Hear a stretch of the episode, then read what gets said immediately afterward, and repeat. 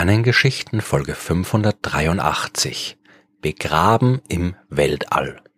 Heute reden wir bei den Sternengeschichten über den Tod. Nicht über den Tod von Sternen oder den Tod von Galaxien oder den Tod des Universums, sondern tatsächlich über den Tod von uns Menschen. Das ist kein erfreuliches Thema, aber wir sind alle lebendig und wir müssen alle sterben. Daran lässt sich nichts ändern. Und wenn man gestorben ist, wird man normalerweise auf die eine oder andere Art bestattet. In Europa findet es ebenso normalerweise auf einem Friedhof statt. Aber es gibt auch die Möglichkeit, sich im Weltraum bestatten zu lassen, und davon möchte ich heute erzählen. Für eine Weltraumbestattung muss man nicht im Weltraum sterben. Und es sind ja leider schon Menschen im All verstorben. Zum Beispiel die Crew der Soyuz 11 am 30. Juni 1971. Nachdem die äh, Soyuz-Kapsel von der sowjetischen Raumstation Salyut 1 abgedockt hat, um zurück zur Erde zu fliegen, ist es zu einer ungeplanten Öffnung eines Ventils gekommen und die Luft ist aus der Kapsel entwichen die drei Kosmonauten Georgi Timofejewitsch Dobrowolski, Viktor Ivanovich Pasajew und Wladislaw Nikolajewitsch Wolkow, die sind nach der Landung nur noch tot geborgen worden. Und auch die Besatzung der Space Shuttles Challenger und Columbia sind 1986 bzw. 2003 gestorben, als diese Raumschiffe nach dem Start oder bei Columbia beim Wiedereintritt in die Atmosphäre explodiert sind. Man kann jetzt darüber diskutieren, ob diese Menschen wirklich im All gestorben sind oder in der Atmosphäre der Erde. Direkt im All, also zum Beispiel auf der internationalen Raumstation, da ist bis jetzt tatsächlich noch niemand zu Tode gekommen. So oder so sind all diese tragischen Todesfälle so abgelaufen, dass die Körper der Verstorbenen oder zumindest Überreste davon auf der Erde geborgen und bestattet werden konnten. Bei der Weltraumbestattung, da geht es um was ganz anderes. Es geht darum, dass die sterblichen Überreste von Verstorbenen von der Erde ins Weltall transportiert werden. Die Idee, sowas zu tun, die ist nicht neu, aber auch noch nicht so wahnsinnig alt. Einer der ersten, der sich darüber Gedanken gemacht hat, war vermutlich der amerikanische Science-Fiction-Autor Neil Jones der hat 1931 eine Kurzgeschichte veröffentlicht mit dem Titel The Jameson Satellite, die auf Deutsch unter dem Titel Das Zeitmausoleum erschienen ist. Darin geht es um einen Professor Jameson, der seinen Körper nach seinem Tod unbedingt auf ewig erhalten möchte Mumifizierung, so wie bei den alten Ägyptern, das ist ihm zu wenig. Und deswegen hat er dafür gesorgt, dass sein Körper in einem Raumschiff in eine Umlaufbahn geschossen wird, um dort auf ewig um die Erde zu kreisen. Oder zumindest so lange, wie die Erde existiert. Und natürlich bleibt das nicht so, ist eine Science-Fiction-Geschichte und deswegen kommen nach 40 Millionen Jahren ein paar Aliens vorbei, erwecken den Professor Jameson wieder zum Leben und das ist der Start für jede Menge Abenteuer im Weltall. Aber wenn man jetzt mal davon absieht, dass auch ein Körper in einem Satellit vermutlich keine 40 Millionen Jahre überstehen würde, immerhin sind Umlaufbahnen in der Nähe der Erde nicht beliebig lange stabil, um nur ein Problem zu nennen. Sieht man davon ab, dann würde man bei einer echten Weltraumbestattung auch ganz anders vorgehen. Es ist teuer, etwas ins All zu bringen, egal ob die Nutzlast aus wissenschaftlichen Instrumenten besteht oder aus Leichen. Jedes Kilogramm, das man von der Erde ins All bringt, kostet viel Geld. Und deswegen wird bei einer Weltraumbestattung auch nur die Asche der verstorbenen Person transportiert und davon auch nur ein kleiner Teil. Und eingeschlossen in dieser kleinen Kapsel reist die Asche ins All und wird dort dann entweder ausgesetzt und bleibt dort, bis sie irgendwann in der Erdatmosphäre verglüht. Oder es handelt sich um einen Suborbitalflug, wo die Raketen quasi in einem hohen Bogen nur kurz die Grenze zum Weltraum überschreiten und dann wieder mitsamt der Asche auf der Erde landen.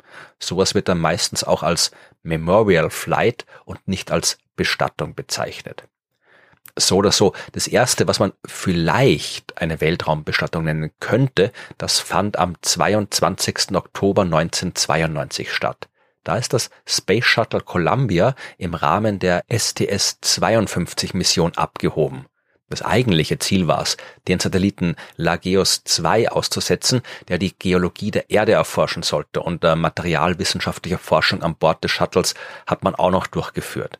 Mit an Bord des Shuttles war aber auch ein bisschen Asche des im Jahr zuvor verstorbenen Autors und Produzenten Gene Roddenberry, der ja unter anderem die Fernsehserie Star Trek geschaffen hat. Diese Asche ist dann aber auch mit dem Shuttle wieder auf der Erde gelandet.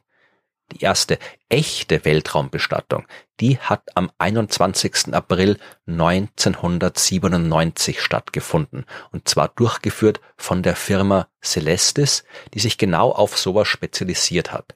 Damals waren 24 winzige Urnen mit jeweils ein paar Gramm Asche an der oberen Stufe einer Pegasus-Rakete angebracht.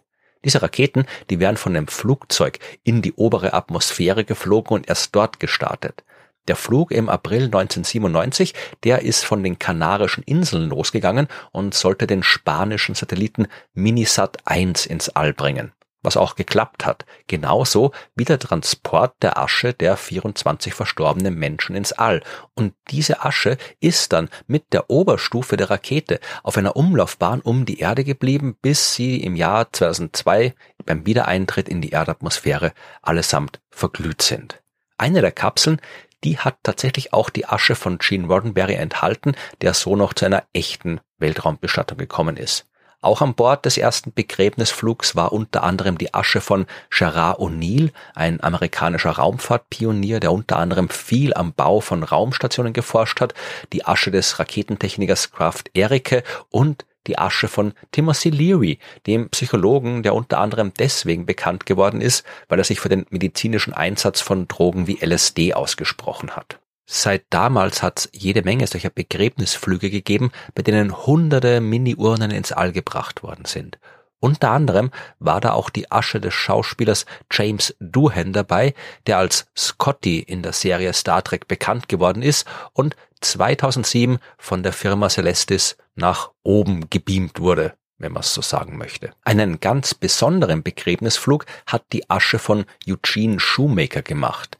Dieser Geologe und Astronom, der war maßgeblich daran beteiligt, dass wir in der Mitte des letzten Jahrhunderts herausgefunden haben, dass Asteroiden auch heute noch auf der Erde einschlagen. Der hat die Geologie des Mondes erforscht und die Astronauten der Apollo-Missionen auf ihre Arbeit dort vorbereitet. Und eigentlich wäre er selbst auch ein heißer Kandidat für einen Flug zum Mond gewesen, wenn er aus gesundheitlichen Gründen nicht aus der Ausbildung ausscheiden hätte müssen. Nach seinem Tod im Jahr 1997 ist ein Teil seiner Asche an Bord der NASA-Sonde Luna Prospector zuerst in eine Mondumlaufbahn gebracht worden und nachdem die Sonde dort ihre Arbeit bei der Vermessung des Mondes und äh, dem Nachweis vom Wasser im Mondgestein erledigt hatte, hat man die Mission am 31. Juli 1999 mit einem gezielten Einschlag von Luna Prospector in der Nähe des Südpol des Mondes beendet. Eugene Shoemaker war also der Erste, der zumindest zum Teil auf einem anderen Himmelskörper bestattet worden ist. Ein weiterer ganz besonderer Fall ist Clyde Tombaugh. Der amerikanische Astronom, der hat ja 1930 den Pluto entdeckt und ist 1997 gestorben. Neun Jahre später, im Januar 2006, hat sich die Raumsonde New Horizons auf den Weg gemacht, um den Zwergplanet Pluto das erste Mal aus der Nähe zu untersuchen. Mit an Bord war ein kleines bisschen der Asche von Clyde Tombaugh. Der Vorbeiflug am Pluto, der hat 2015 stattgefunden. Im Jahr 2019 ist die Sonde noch am Asteroiden Arrokoth vorbeigeflogen und sie ist immer noch unterwegs. Ob sie im fernen äußeren Sonnensystem noch Studienobjekte finden wird, das wird sich zeigen, genauso wie lange man den Kontakt mit der Sonde noch aufrechterhalten kann. Auf jeden Fall aber ist New Horizons schnell genug, um der Anziehungskraft der Sonne zu entkommen. Sie wird das Sonnensystem verlassen und durch den interstellaren Raum fliegen, mitsamt der Asche von Clyde Tombaugh. Das klingt alles ein bisschen romantisch, sofern man sowas romantisch finden kann. Aber natürlich ist diese Art der Bestattung auch nicht ohne Kritik. Es ist, wie gesagt, teuer, wenn man Raketen ins All schicken will. Raumfahrt ist auch nicht besonders umwelt- oder klimafreundlich. Noch gibt's keine speziell für Begräbnisse gestartete Raketen, aber die Firma Elysium, die auch sowas durchführt, die hat zum Beispiel schon ein paar Begräbnissatelliten ins All geschickt. Und angesichts des ganzen Weltraummülls, der da oben rumfliegt, ist es vielleicht keine so gute Idee. Und auch aus religiösen oder ethischen Gründen kann man sich fragen, ob man die Asche eines verstorbenen Menschen einfach so aufteilen kann oder soll, einen Teil davon auf der Erde lassen und den Rest ins All schießen. Und dann gibt's ja auch Kulturen, wie zum Beispiel manche der amerikanischen Ureinwohner, für die der Mond selbst heilig ist und ungefragt den heiligen Ort anderer Menschen als Friedhof zu benutzen, ist auch nichts, was man ohne Not tun sollte. Noch ist das Thema der Weltraumbestattung eines, das kaum weitreichende Konsequenzen hat. Aber wenn wir in einer fernen Zukunft irgendwann auch mal wirklich im All leben, dann werden wir uns ernsthaft darüber Gedanken machen müssen. Denn das Sterben gehört zum Leben eben einfach dazu.